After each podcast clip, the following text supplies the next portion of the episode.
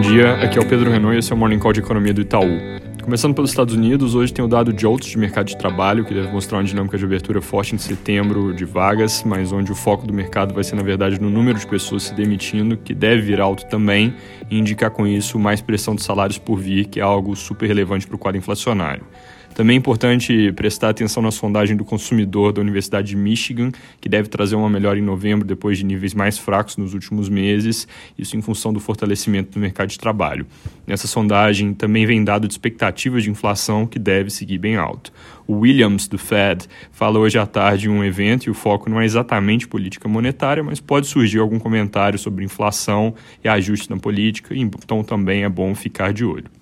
Na Europa, dado de produção industrial de setembro veio um pouco melhor que o esperado, com queda de 0,2% no mês, enquanto consenso era recuo de 0,5%, com surpresas positivas em países menores como Irlanda e Holanda comentando sobre a crise de gás, fluxos vindo da Rússia estão melhorando na margem de alguns dias, mas estoques ainda baixos significam preços ainda bem altos, apesar de já um pouco melhores que os picos recentes. Sobre crise de Covid, casos continuam subindo na região, com o inverno se aproximando, e tem preocupações nos países que vacinaram menos, como Áustria e Alemanha, estado de emergência na Bavária, mas com uma curva de casos que é muito menos intensa que na mesma época do ano passado e mesma coisa valendo para óbitos. Aqui no Brasil, depois da surpresa para cima com inflação na quarta, ontem veio surpresa para baixo com varejo de setembro, caiu 1,3% no conceito restrito e 1,1% no conceito ampliado, bem pior que as nossas projeções e consenso de mercado. Para o restrito, ambos estavam em menos 0,6%,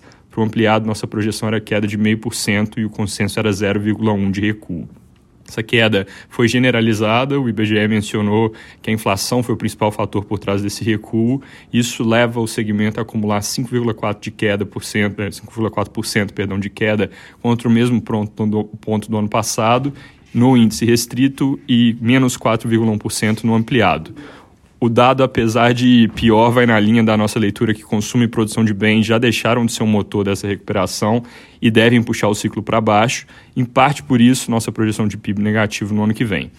Hoje saiu o dado do setor de serviços, também de setembro, ele parece ser a parte da economia que ainda tem algum espaço para recuperar e a gente projeta alto de 0,3% no mês, puxada por crescimento de cerca de 4% do componente de serviços prestados a famílias, que é a parte que engloba bares, restaurantes, hotéis, turismo, salão de beleza, etc. Esse 0,3 significa um 13,1% no ano contra ano, um pouco abaixo do consenso de mercado que está em 13,5%. Junto com dados de serviços, esse número pode, perdão, junto com dados de varejo, esse número pode ser importante para definir qual é o sinal que se tira dessa semana para inflação e política monetária, uma vez que a surpresa do IPCA foi forte e pode levar mais apostas de ritmo ainda mais intenso de aumento de juros, é, que é algo que nós mesmos não descartamos, mas ao mesmo tempo, se o conjunto de atividade for mais fraco, o Banco Central pode ficar menos propenso a acelerar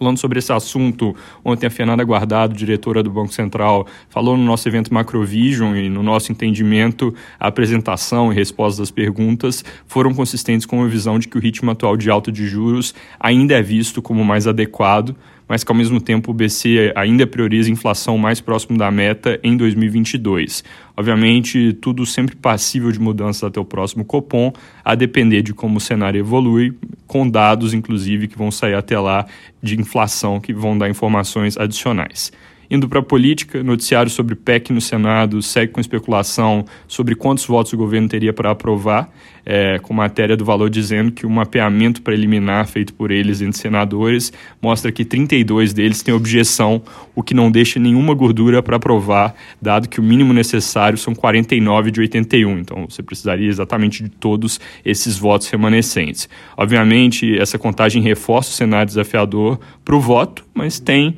o governo trabalhando para buscar mais apoio e o presidente Bolsonaro, inclusive, anunciou ontem que o governo vai prorrogar por mais dois anos aquela desoneração de folha dos 17 setores que venceria no fim desse ano e disse ao anunciar que com isso os setores vão ajudar a aprovar a PEC, algo que, segundo a CNN, já começou a acontecer com corpo a corpo desses setores junto aos senadores que os representam. Lembrando, essa prorrogação de desoneração já estava na nossa conta a um custo de 6 bilhões ao ano. Ao terminar, Ontem teve a primeira parte do nosso evento Macrovision, com bastante discussão interessante, tanto na economia internacional quanto doméstica. Hoje a gente segue com um pouco mais sobre política e contas públicas. O link disponível para assistir está aqui na descrição. E para quem perder, vai ter episódio do Itaú Views no início da semana que vem, cobrindo os principais destaques. É isso por hoje, bom dia e bom fim de semana.